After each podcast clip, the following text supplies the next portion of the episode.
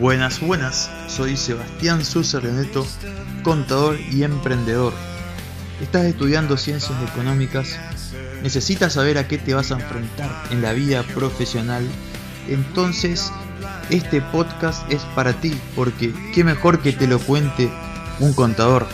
Aquí voy a compartirte mis experiencias y a darte consejos para que te vayas preparando en lo que te espera cuando te recibas o empieces a realizar actividades. Espero que te sirva. Hola, hola, ¿cómo están? Hoy más que nada el motivo de que haga este, este episodio es justamente darle una enseñanza con lo que acaba de pasar hoy en, en un lugar X, digamos. Y por eso el título que puse. Y es que a lo mejor ustedes cuando estudian no se van a dar cuenta de la importancia de las anotaciones, de los papeles de trabajo que utilizan, de esos, esas incontables veces que practican antes de un examen. Y a medida que uno va avanzando en la carrera profesional, todo se va informatizando mucho más. Hasta tal punto que uno pasa a depender prácticamente de un, de un sistema contable y cuando depende de un sistema contable y hay muchas personas conectadas, esto ya dependemos de un servidor también. Porque se va conformando una red y todos necesitamos acceder a los mismos recursos. Y no hace falta, o sea, no es lo único que hay que tener en cuenta que las cosas funcionen. Hay que hacer cierta cierta, cierta, digamos, tomar ciertos recaudos a la hora de hacer funcionar un sistema.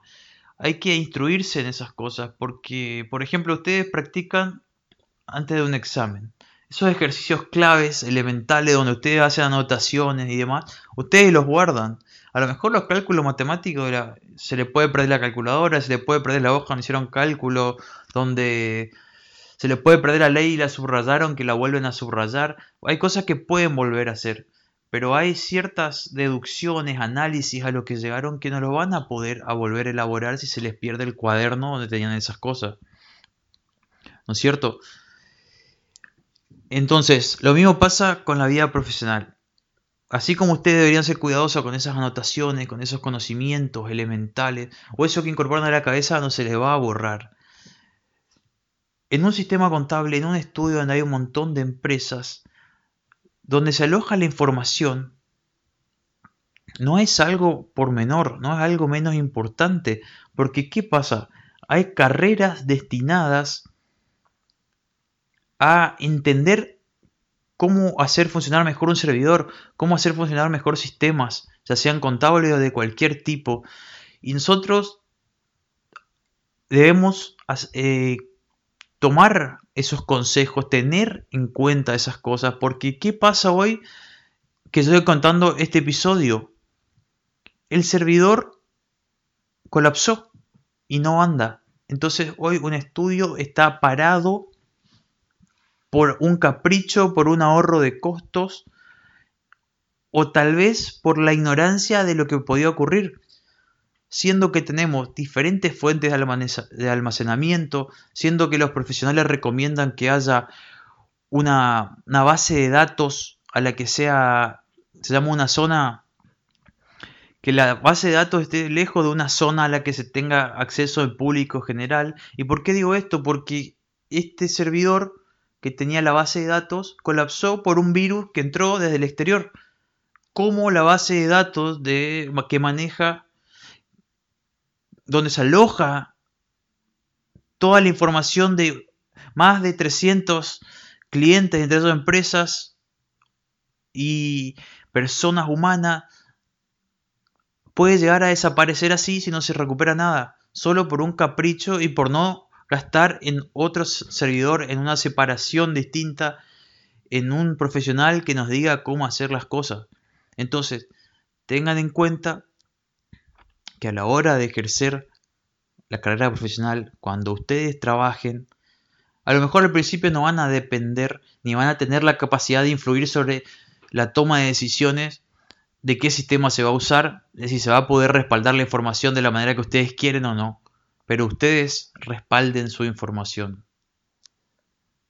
Yo puedo estar tranquilo porque eh, me afectaba de cierta manera esto que pasó en el servidor, pero todos los datos ya lo tenía elaborado de manera duplicada en otra, en otra base que usaba de almacenamiento. Entonces hoy en día puedo, una vez que vuelva a funcionar el sistema, sacar esa información y usarla. ¿Pero por qué? Gracias a que en mi posgrado, en mi especialización, el profesional experto en sistema nos dijo, ustedes hagan esto, ustedes hagan lo otro. Y yo, aunque me lleve más tiempo, me, me tomé el trabajo de hacerlo. Me tomé el trabajo a su vez incluso de tomar anotaciones en papel, que ya no se hace en esta época, y de imprimir documentos.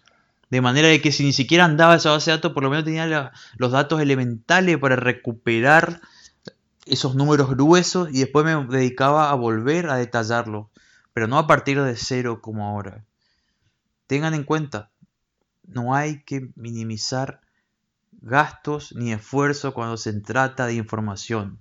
Estamos en la era de información, de la información y debemos cuidarla como oro.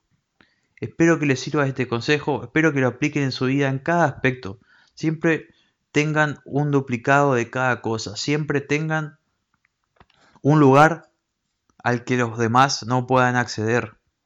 Un lugar que sirva de respaldo de las cosas que usan constantemente, pero al que no se acceda constantemente. De manera de que si alguna vez, ejemplo burdo, se le derrama el mate sobre sus anotaciones, tienen otro lugar donde estaban esas cosas importantes. Y no se le arruina todo de esa manera. O si se le derrama agua, se derrama algo. Entonces, eso bajándolo a nivel estudiante. Entonces, aplíquenlo. Aplíquenlo y tengan en cuenta este caso y les tendré novedades sobre qué pasa si se recupera o no la información y en el caso que se recupere, cómo se recuperó para que ustedes puedan tener en cuenta. Y de paso les sirvan consejos sobre qué hacer para facilitar una recuperación de datos. Y bueno, espero que les sirva mi experiencia. Estamos hablando. Chau, chau.